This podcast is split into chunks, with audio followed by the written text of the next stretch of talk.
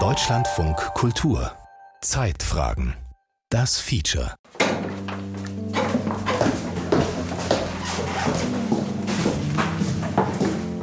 Also auf jeder Etage gibt es eben Schlafzimmer und in der Mitte nochmal Gemeinschaftsbereiche. Und die Gemeinschaftsbereiche sind zum Beispiel gefüllt von Spielen und Büchern und eben auch vielen Dingen, die wir miteinander teilen. Lynn und Ella, beide heißen eigentlich anders und sind zwischen 20 und 30 Jahre alt, führen durch ihr Haus. Der 30er-Jahre-Bau steht in einem ruhigen Bremer Viertel. Auf drei Etagen wohnen hier neun Personen. Sie haben das Haus im vergangenen Jahr gekauft und gemeinsam renoviert. Also so viel dazu, dass wir uns selbst verwalten müssen in diesem Haus. Unser Arbeitszimmer ist noch gar nicht fertig. Die meisten Räume sind schon eingerichtet. Die Möbel überwiegend Secondhand. Im Treppenhaus stehen noch ein paar Arbeitsgeräte. Zuletzt wurden die Fußleisten angebracht. Im Erdgeschoss befindet sich neben dem Wohnzimmer die geräumige Wohnküche, in der noch eine warme Pfanne mit duftendem Curry steht. Jemand hat für alle BewohnerInnen gekocht. In der Küche hängt ein Wochenplan, den Lynn erläutert.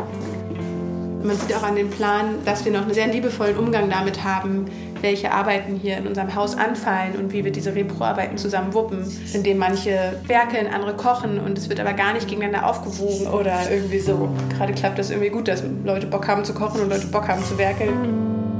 Auch fürs Toiletteputzen findet sich immer jemand, sagt Lynn. Hier in der Küche, neben dem Herd, steht die metallene WG-Kasse.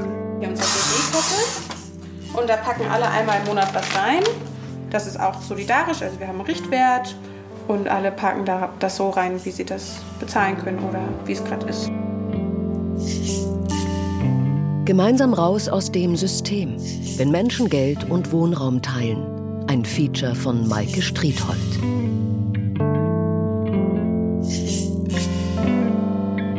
Lynn und Ella haben das Haus gekauft, in dem sie mit sieben weiteren Personen wohnen. Mit Hilfe des Miethäusersyndikats. Dieser bundesweite Verbund von Wohnprojekten hat zum Ziel, Häuser dem freien, spekulativen Markt zu entziehen.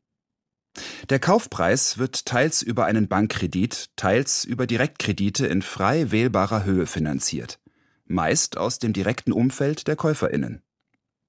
Die Bewohnerinnen müssen also nicht zwingend Selbstvermögen einbringen. Alle Kredite werden langfristig über die Miete zurückgezahlt. Sie liegt oft unter den ortsüblichen Mieten. Mithilfe des Miethäusersyndikats sind seit den 80er Jahren bereits 190 Häuser in Deutschland gekauft worden. Die Suche nach einem geeigneten Haus, die Akquise der Kredite die Renovierung der Räume, das alles zog sich über eineinhalb Jahre und erforderte eine intensive Auseinandersetzung miteinander. Ella, Lynn und zwei weitere MitbewohnerInnen entschieden sich zusätzlich für eine gemeinsame Kasse, bereits vor ihrem Einzug in die Hausgemeinschaft. Wobei das Thema Geld in diesem Finanzkollektiv gar nicht so sehr im Vordergrund steht. Lynn bevorzugt einen anderen Begriff. Solidarische Bezugsgruppe. An der Bezeichnung ist uns wichtig, dass es Geld nur ein Teil ist. Also es geht um Ressourcen teilen insgesamt und auch Fürsorge miteinander teilen. Dieses Unwohlsein mit den bestehenden gesellschaftlichen Strukturen ist auf jeden Fall entscheidend, warum wir das machen.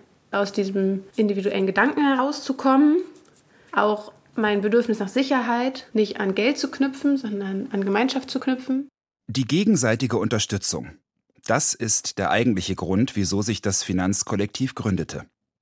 Wenn das Geld einmal knapp wird, suchen die Mitglieder gemeinsam nach einem Job. Für Ella hat das Bedürfnis nach Kontakt ganz klar mit ihrer eigenen Biografie zu tun. Also ich bin in ein ganz kleines Dorf aufgewachsen und wir haben so wie eine kleine Mutter-Community. Also damit meine Mutter arbeiten konnte, war ich bei der Mutter von die und die Person. Für mich war das ganz normal, dass die Sachen, die da sind, sind, damit wir das teilen können und das zusammen genießen können, damit wir uns alle ein gutes Leben haben können. Genau, es hat mir einfach mega Sinn gemacht. Wieso haben wir das nicht vorher gemacht? Anders als bei Ella war das Teilen für Lins Umfeld neu. Aber es gab kaum Skepsis. Eltern und Freundinnen waren viel mehr beeindruckt davon und fragten nach, wie das Leben im Alltag konkret funktioniert. Und es funktioniert so. Es gibt zwar kein gemeinsames Konto, aber die Mitglieder teilen ihre Bankkarten. In die WG-Kasse zahlen sie gemeinsam ein. Und etwa jeden zweiten Monat treffen sich die Kollektivmitglieder und besprechen größere Ausgaben. Lynn? Auch zum Beispiel Urlaub, ich fahre in Urlaub, ich plane so und so viel Geld dafür. Dann geht es nie um Erlaubnis oder um so, aber einfach manchmal um eine Transparenz zu haben, eine Kommunikation. Wir sind bisher immer in der privilegierten Situation, dass wir genug Geld für das alles haben. Und das, obwohl nur eine Person in der Gruppe eine Festanstellung in Teilzeit hat. Zwei studieren und haben Nebenjobs, unter anderem im sozialen oder künstlerischen Bereich. Ella? Es gibt zwei Flinter-Personen. Es gibt zwei Menschen mit Migrationshintergrund, zwei Menschen, die Kunst machen. Wir kriegen alle ganz verschiedene Summen und wir haben ganz verschiedene Bedürfnisse auch als Menschen, weil wir ganz unterschiedliche Herkünfte haben und Positionen in unserer Gesellschaft. Aber wir versuchen es, die Klassen, die wir jetzt in dieser Gruppe haben, abzuschaffen und uns fokussieren in unserer Einheit als Gruppe. Die BremerInnen wollen individuelle Privilegien, auch finanzielle, innerhalb der Kleingruppe ausgleichen. So haben einzelne Mitglieder schon Erbschaften ins Kollektiv eingebracht. Und die Gruppe ist sich darin einig, dass politisches Engagement oder Tätigkeiten im und am Haus ebenso viel zählen wie entlohnte Arbeit. Also ich kann für mich im Austausch mit der Gruppe schauen, welche Tätigkeiten zum Beispiel möchte ich machen, die nicht an den Lohn gekoppelt sind. Also ich bin nicht selbst und alleine dafür verantwortlich, genug Geld zu haben, was auch bedeutet, ich muss Tätigkeiten ausüben, die von der Gesellschaft auch so bewertet werden, als dass sie viel Geld wert sind. Aber es ist für uns ein Probieren, wie können wir in diesem System bestehen, wie können wir Ressourcen schaffen, um politisch aktiv zu sein das ist dem Kollektiv wichtig. Zeit schaffen für politisches Engagement, um darüber nach außen in die Gesellschaft zu wirken. So setzen sich Mitglieder der Gruppe unter anderem für Klima- und Queerfeminismus ein.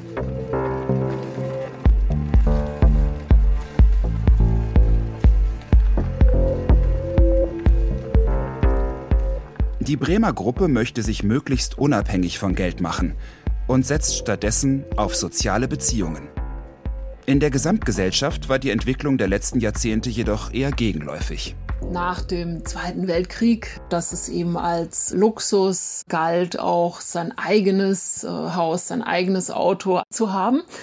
Und das eben mit dem Wohlstand, der finanziell dann auch, auch möglich war, natürlich und da lässt sich schon sagen, dass dieses Finanzielle natürlich auch eine Vereinzelung gebracht hat weil jeder sich unabhängig machen konnte von den Gemeinschaften. Und in letzter Zeit ist natürlich das so ein bisschen in ein Extrem geraten, weil wenn wir jetzt in den europäischen Ländern zum Beispiel die Großstädte anschauen, da sind die Single-Haushalte mittlerweile schon über 50 Prozent oder noch mehr.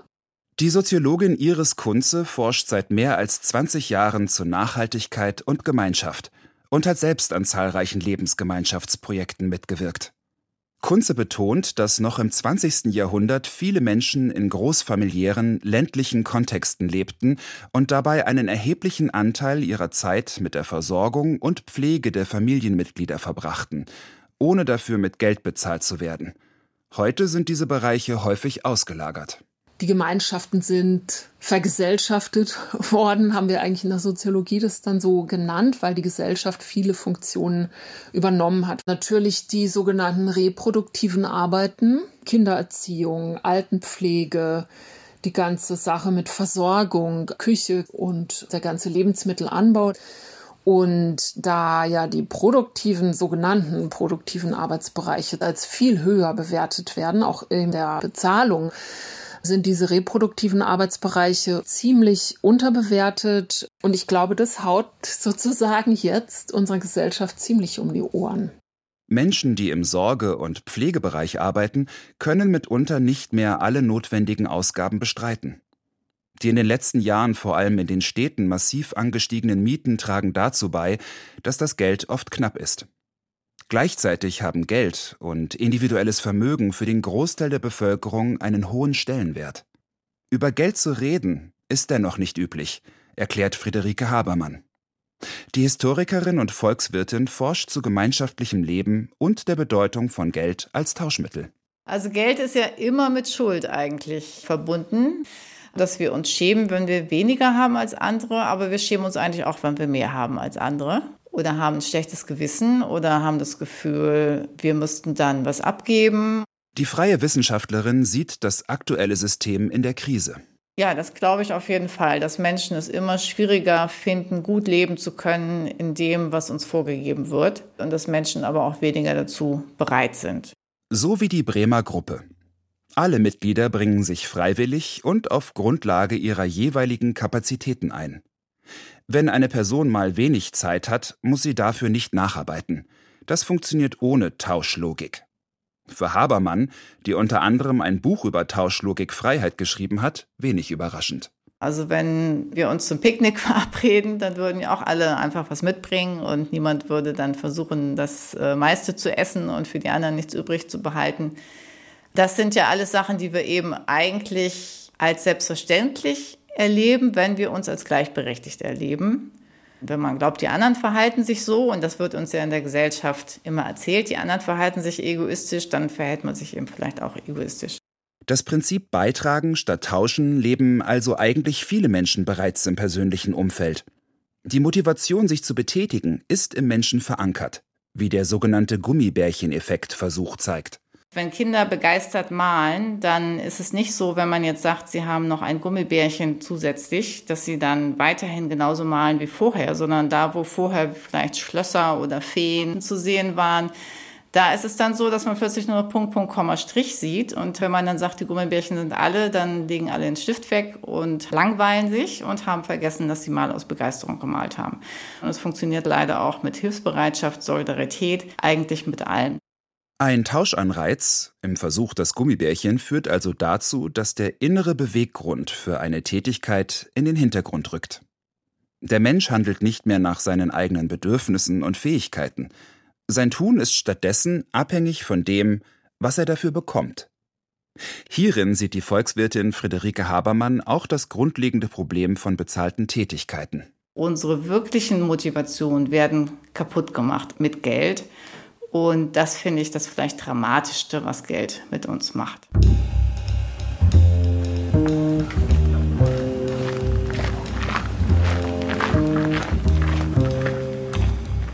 Ein Ort, der schon seit Jahrzehnten von eigenmotivierter Arbeit getragen wird, ist die Kommune Niederkaufungen. Etwas außerhalb von Kassel, nur wenige Schritte vom Bahnhof entfernt, liegt das Gelände im historischen Dorfkern des Ortsteils Niederkaufungen. Alte Fachwerkhäuser stehen hier, von Familien bewohnt.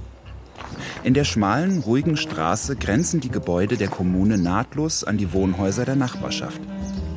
An der Hofeinfahrt vor dem zentralen Küchengebäude steht Patricia, eine kleine, sonnengebräunte Frau. Sie führt über das Gelände.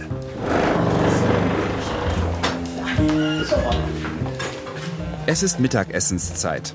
Der Speisesaal ist gut gefüllt. Die Leute sitzen an Holztischen und unterhalten sich angeregt. Neben der Tür zur Küche das Buffet des heutigen Tages.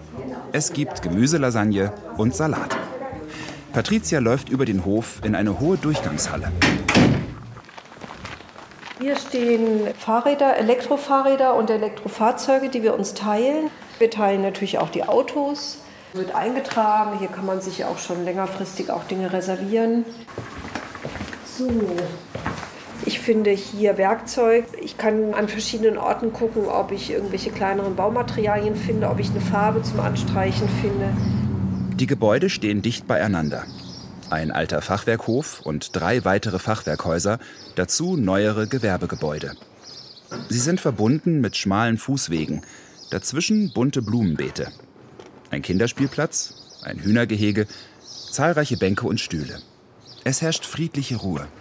Immer wieder begegnen sich Kommunadinnen, bleiben kurz stehen und reden. Bist du noch länger da oder nicht, dass, wir, dass du mich nachher suchst? Ich hab's ganz ja, ja, cool. Okay. Ja. Hier kennt man sich. 80 BewohnerInnen sind es insgesamt. 58 Erwachsene und 22 Kinder. Patricia ist 57 Jahre alt. Seit 25 Jahren wohnt sie in Niederkaufungen. Vor ihrer Zeit in der Kommune machte sie eine Ausbildung zur Gärtnerin – studierte Landschaftsplanung und lebte in anderen Wohnprojekten. und habe in dieser Zeit so gemerkt, ich würde gerne die Themen mehr zusammenbringen. Also das nicht so getrennt machen, das Arbeiten, in der WG wohnen, mit anderen Leuten wieder Politik machen. Und es kam noch dazu, dass ich dann hier die Möglichkeit hatte, auch wieder mehr handwerklich zu arbeiten, also als Gärtnerin. Und als Gemüsegärtnerin gab es damals nicht viel Geld. Insgesamt ist das natürlich ein Bereich, der sehr schlecht bezahlt ist. Und da mir keinen Kopf drum zu machen zu müssen, das fand ich sehr entspannend. Bis heute ist Patricia in der Kommune vorwiegend als Gärtnerin tätig. Insgesamt etwa 30 Stunden pro Woche. Die Lebensmittelversorgung der Kommune ist teilweise autark. Es gibt außerhalb des Orts einen biozertifizierten Landwirtschaftsbetrieb mit Ackerbau, Käserei und Hofladen. Kleidung, Maschinen und Werkstätten werden geteilt. Und Lebensmittel oder Haushaltsartikel, die nicht selbst hergestellt werden können, werden über den Großhandel für alle gemeinsam eingekauft. Patricia führt weiter Richtung Büro. Ich finde hier ausreichend Lebensmittel. Ich habe hier eine Kleiderkammer, ich habe Büromaterialien. Es bleibt eigentlich nicht mehr so viel. So, wir sind jetzt hier im Büro und hier ist unsere gemeinsame Alltagskasse. Das ist noch ganz klassisch hier so ein Holzkasten. Alle BewohnerInnen können nach Bedarf Geld aus der kleinen Kiste entnehmen, die unverschlossen im Büro steht. Patricia ist aber gar nicht so häufig dort.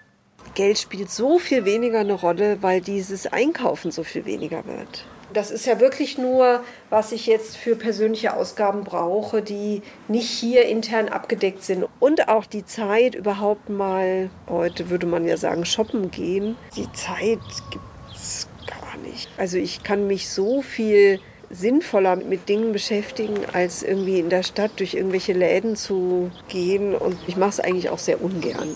Auch für die Arbeit müssen die Kommunadinnen das Gelände nicht unbedingt verlassen. Die meisten sind vor Ort tätig.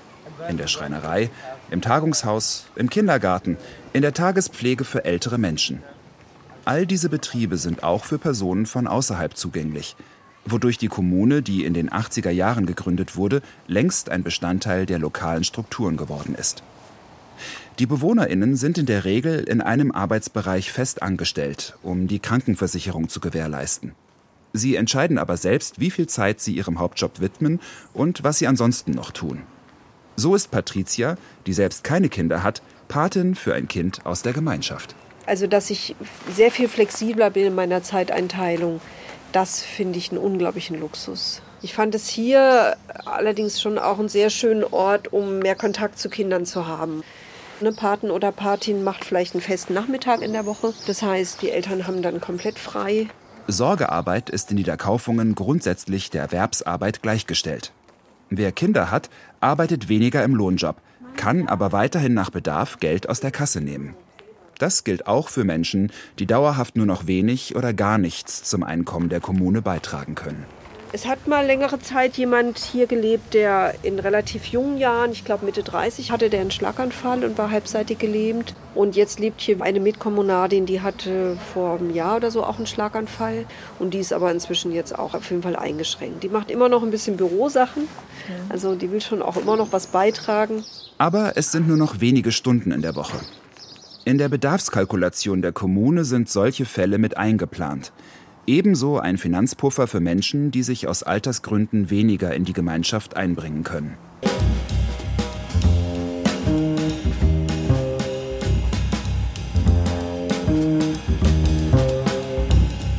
Tabea ist erst 30 Jahre alt und lebt seit einem Jahr in Niederkaufungen. Ja, jetzt gerade habe ich auch angefangen, so einen Umweltnachmittag anzubieten, einmal in der Woche für die Kinder, die hier aufwachsen. Und das macht mir schon ziemlich Spaß. Also mal gucken, was sich daraus dann entwickelt. Ob das dann nochmal Richtung Umweltpädagogik oder so geht. Ich könnte mir auch nochmal vorstellen, handwerklich ein bisschen mehr zu machen. Die blonde Frau mit dem offenen Gesicht ist zurzeit hauptsächlich in der Küche tätig und genießt es, sich in der Kommune in verschiedenen Bereichen auszuprobieren. In Niederkaufungen gibt es eine mindestens dreimonatige Probezeit, die nach Absprache verlängert wird. Bei Tabea ist sie vorbei. Vor ihrer Zeit in der Kommune studierte die junge Frau Ökosystemmanagement und Umweltplanung und arbeitete auch in diesem Bereich. Und irgendwann habe ich in der Gärtnerei ein Praktikum gemacht und da hat jemand gearbeitet, der hier mal zum Infonachmittag war. Und dann kamen wir ganz rege in ein Gespräch und dadurch bin ich mehr in das Thema eingestiegen und habe immer mehr darüber nachgedacht, wie ich denn mal leben möchte und fand es auch störend, dass alle so nebeneinander leben. Also jeder hat so sein kleines Häuschen, alle stehen da abends 18 Uhr und kochen, alle haben ihren eigenen Geräteschuppen, wo irgendwelche Dinge drin sind. Und ich fand das nicht sinnvoll und habe mich gefragt, ob das nicht irgendwie anders geht. Und ja, dann habe ich mich informiert und bin mal hergekommen und habe es mir angeschaut. Fand das dann sehr gut. Es fiel Tabea nicht schwer beim Eintritt vor einem Jahr ihre damaligen Rücklagen von 3000 Euro in die Gemeinschaft einzubringen. Sie hatte sich schon lange an der ungleichen Verteilung von Einkommen und Vermögen in der Gesellschaft gestört. Menschen, die zum Beispiel jetzt Autos produzieren, werden viel besser bezahlt als Menschen, die hochwertige Nahrungsmittel produzieren oder sich um Kinder kümmern oder sich um Alte kümmern oder sich um Kranke kümmern. Ich finde das einen extrem großen Missstand. Ja, es macht mich sehr traurig. Ich suche da nach einer Lösung.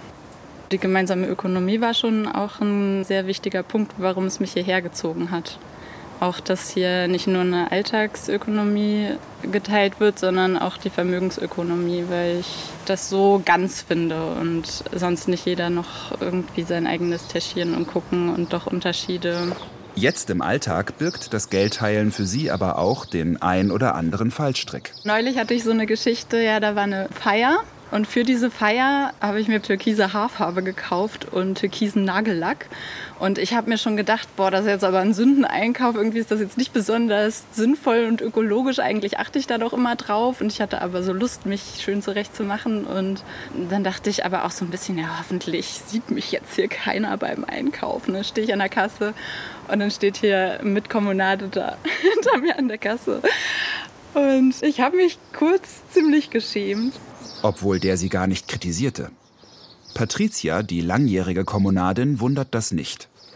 Sie sieht in einer so großen gemeinsamen Ökonomie wie Niederkaufungen schlichtweg keine Gefahr durch Privatausgaben. Wir haben so eine große Stabilität von diesem System. Welche Genussmittel oder kleinen Dinge sich da irgendwer kauft, das ist wirklich völlig egal. Bei größeren Ausgaben, klar, könnte man sich da manchmal fragen, ist es jetzt irgendwie nötig? Und da gibt es aber ein relativ großes Vertrauen in die Gesamtgruppe, dass wir in der Lage sind, dann auch zu reagieren auf eine Alltagskasse, die in die Miesen rutscht. Das offenbar gut erprobte System empfand Tabea als Vorteil. Ihre Eltern waren da erstmal skeptischer. Zu Beginn fanden das meine Eltern nicht gut, konnten das, glaube ich, nicht richtig verstehen und hatten so Klischees vor Augen. Das hat sich aber verändert. Jetzt waren sie auch schon mal hier und sagen auch so, ach Mensch, vielleicht ist das auch das Richtige für dich. Und Freunde von mir konnten es eher gleich gut verstehen. Interessant fand ich zum Beispiel in der Kommune Niederkaufungen, dass mir dort in Interviews gesagt wurde, ja, es gibt hier Menschen, die verbrauchen zehnmal so viel Geld wie andere. Und es ist tatsächlich akzeptiert. Das Geld an sich wird nicht als einzige Quelle von, von Glück gesehen, überhaupt gar nicht. Sagt die Gemeinschaftsexpertin Iris Kunze, die unter anderem auch die Kommune Niederkaufungen beforscht hat wenn man da so ein warmes Nest sucht, das kann alles nach hinten losgehen, weil so eine Gemeinschaft funktioniert vor allem, wenn man gibt. Es ist schon eine sehr hohe Arbeitsmoral dort vorhanden, dass das nicht funktionieren würde, wenn dort Menschen einsteigen, die sich auf die faule Haut legen. Und trotzdem funktioniert es eben nur mit wirklich einer ja, Verantwortung, die man für das Ganze auch fühlt und übernimmt. Auf jeden Fall gibt es ein verstärktes Interesse an Gemeinschaftsleben und ich glaube auch gerade mit den naja, Krisen, die wir jetzt erlebt haben. Und zwar ist es ja nicht finanzielles Kapital, was nur Sicherheit gibt, sondern auch soziales Kapital. Weil wie viel Unterstützung kann man sich dann auch geben in so einer Gemeinschaft, ja? Man kann ja in der Gesellschaft eigentlich ziemlich klar sehen, dass Leute heutzutage weniger einfach nur auf ihr Einkommen gucken, sondern dass sie sagen, ich will Zeit haben in meinem Leben, ich will Zeit mit meinen Freundinnen verbringen, mit meiner Familie. Die Historikerin Friederike Habermann lebt selbst in einem Gemeinschaftsprojekt und stellt ebenfalls fest, es hat sich etwas verschoben, wie Geld und soziale Beziehungen bewertet werden. Wir haben uns als Paar entschieden, dass wir gerade mit Kindern auch in der Gemeinschaft leben wollen. Erzählt Ina, die 16 Jahre lang in der Kommune Niederkaufungen lebte. Sie teilte schon seit der Studienzeit in einer kleinen Gruppe Geld und Wohnraum. Als sie mit ihrem Partner eine Familie gründen wollte, machten sie sich gemeinsam auf die Suche nach einer größeren Gemeinschaft. Weil wir in gleicher Weise uns um die Kinder kümmern möchten und in gleicher Weise auch berufstätig sein möchten. Das lässt sich tatsächlich in einer ganz anderen Qualität in einer gut funktionierenden Gemeinschaft leben als in einer kleinen Familie. Mein Leben als junge Mutter hat sich schon sehr unterschieden von anderen jungen Müttern in meinem Umfeld. Vor allem als Inas zwei Söhne klein waren, empfand die heute 50-Jährige die Gemeinschaft als große Erleichterung. Anderes fiel ihr schwer. Es hat mich auch herausgefordert mit den Anforderungen als Mutter einerseits, mit der Familie und andererseits aber auch mit allen Anforderungen der Gruppe, da auch offen und da zu sein. Und wo sage ich auch so, hier ziehe ich mich zurück und schaffe mir das Maß, was ich auch bewältige. Also es kann schnell ein Maß werden, finde ich, was man gesund und fröhlich nicht so gut mehr bewältigen kann. Außerdem wurden Ina die häufigen Diskussionen zum Thema Geld mit der Zeit anstrengend. Dass man durch dieses Geldthema auf einer sehr strukturellen Ebene eng verbunden ist. Sondern es gibt ja auch viele, die eben Zweifel haben, die sagen, ich möchte viel Transparenz und ich möchte, dass auch viel gesprochen wird über eine größere Ausgabe. Dann ähm, wird es natürlich aufwendiger und komplizierter. Und das heißt, eine Gruppe muss sich dann auch mit vielen Themen einzelner beschäftigen, wobei mich viele Themen auch gar nicht interessieren. Und wo ich gemerkt habe, da fließt viel Zeit und Energie rein, die finde ich woanders besser aufgehoben. Sie empfand es auch als problematisch, größere Ausgaben von der Gruppe absegnen lassen zu müssen, wie beispielsweise Investitionen in die Ausbildung der Kinder. Und es störte sie, dass Erbschaften an die Gruppe gehen. In Ina wuchs der Gedanke, ihre Lebensgemeinschaft wieder zu verkleinern. Und so traf sie vor sechs Jahren die Entscheidung, die Kommune zu verlassen.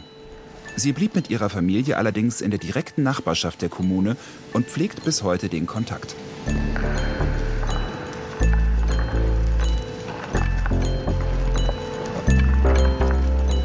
Großer Gruppe zu leben, ist ja sowieso auch totaler Reichtum. Das schätze ich immer noch und sogar vermisse ich einen Teil davon auch inzwischen. Ich hatte auch einfach nur mal Lust, in der Kleinfamilie zu leben. Ich musste auch noch mal in hierarchischen Strukturen arbeiten und das kennenlernen. Und ich merke immer mehr, dass es nicht um die Strukturen geht, sondern in den direkten Kontakten.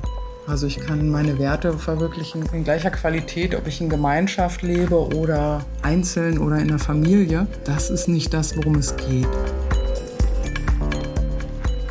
Ich glaube, für die Gesamtgesellschaft bräuchte es viel, viel mehr Spielarten.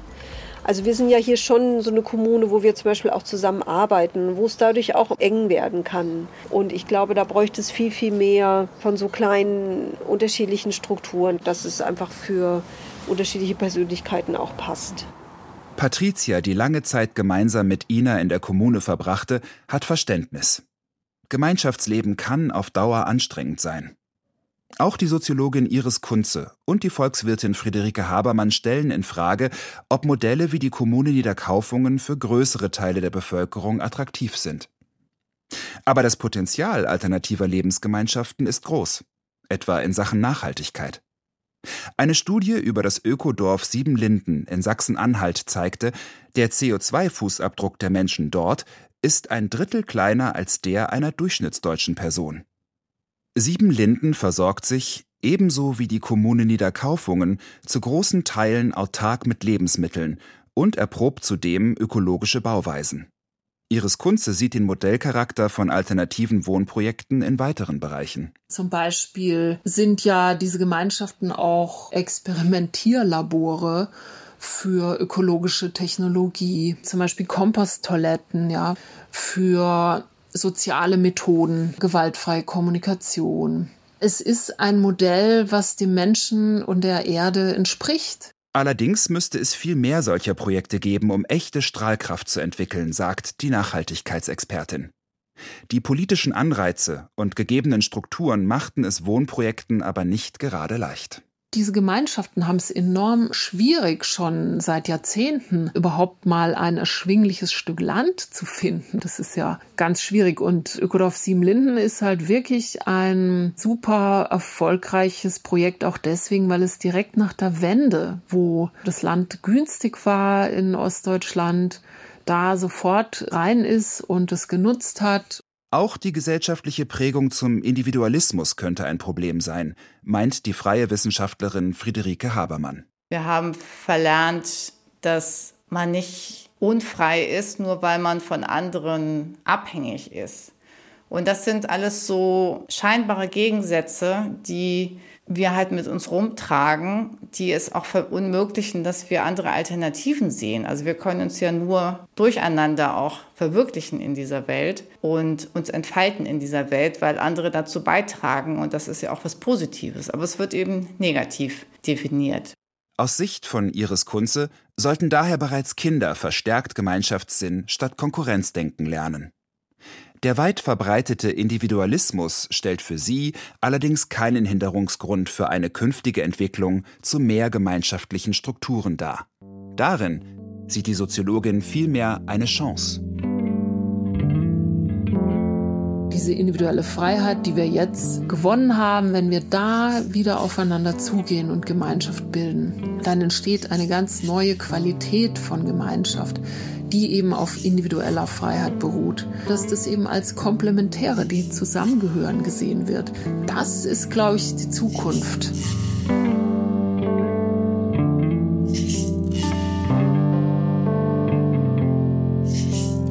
Gemeinsam raus aus dem System.